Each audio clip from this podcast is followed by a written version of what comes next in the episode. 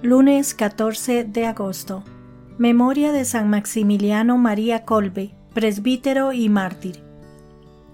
Evangelio según San Mateo, capítulo 17, versículos del 22 al 27. En aquel tiempo se hallaba Jesús con sus discípulos en Galilea y les dijo, El Hijo del Hombre va a ser entregado en manos de los hombres lo van a matar, pero al tercer día va a resucitar. Al oír esto, los discípulos se llenaron de tristeza.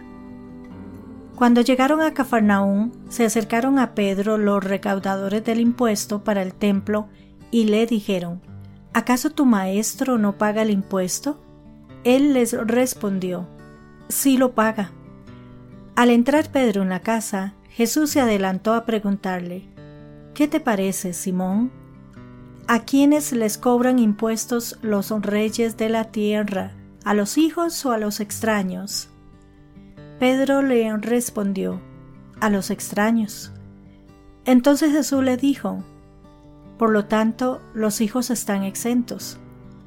Pero para no darles motivo de escándalo, ve al lago y echa el anzuelo, saca el primer pez que pique, ábrele la boca y encontrarás una moneda tómala y paga por mí y por ti.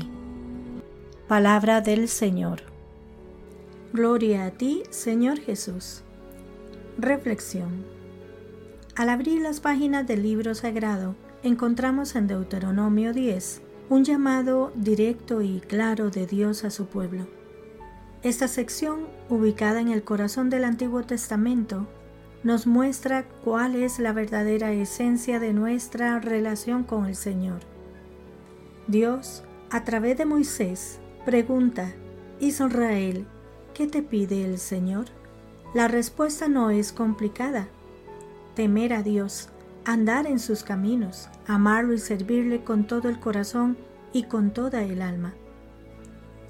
Estas palabras, sencillas pero profundas, son una receta para una vida plena en la fe. Es un recordatorio de la importancia de mantener una relación cercana con Dios y de reconocer todo lo que Él ha hecho por su pueblo, desde liberarlos de la esclavitud en Egipto hasta guiarlos por el desierto.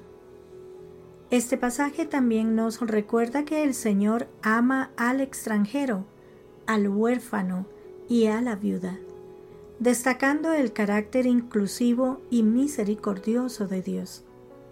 En tiempos actuales estas palabras resuenan con fuerza, recordándonos que debemos cuidar y amar a los más vulnerables entre nosotros, porque Dios está en ellos.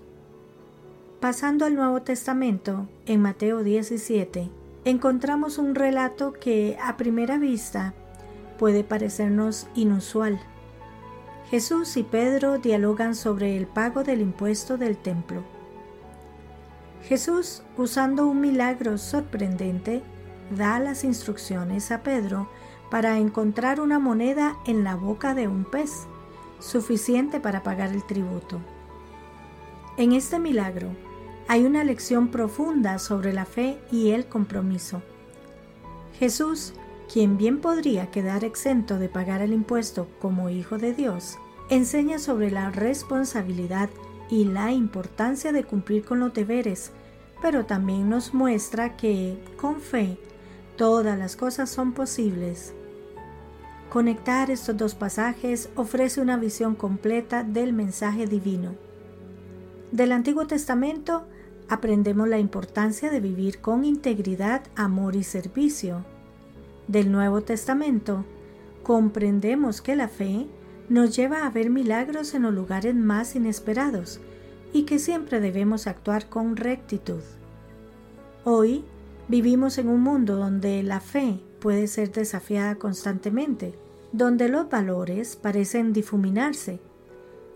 Sin embargo, estos textos bíblicos nos invitan a recordar lo esencial, la relación íntima con Dios y el compromiso con el prójimo.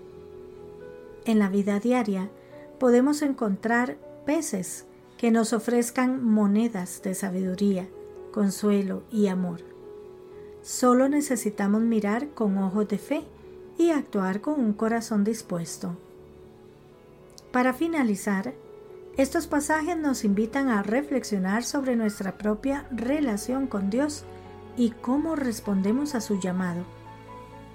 Al igual que los israelitas del Antiguo Testamento y Pedro en el tiempo de Jesús, estamos llamados a vivir nuestra fe de manera activa, comprometida y amorosa, reconociendo siempre la presencia divina en cada momento de nuestra vida.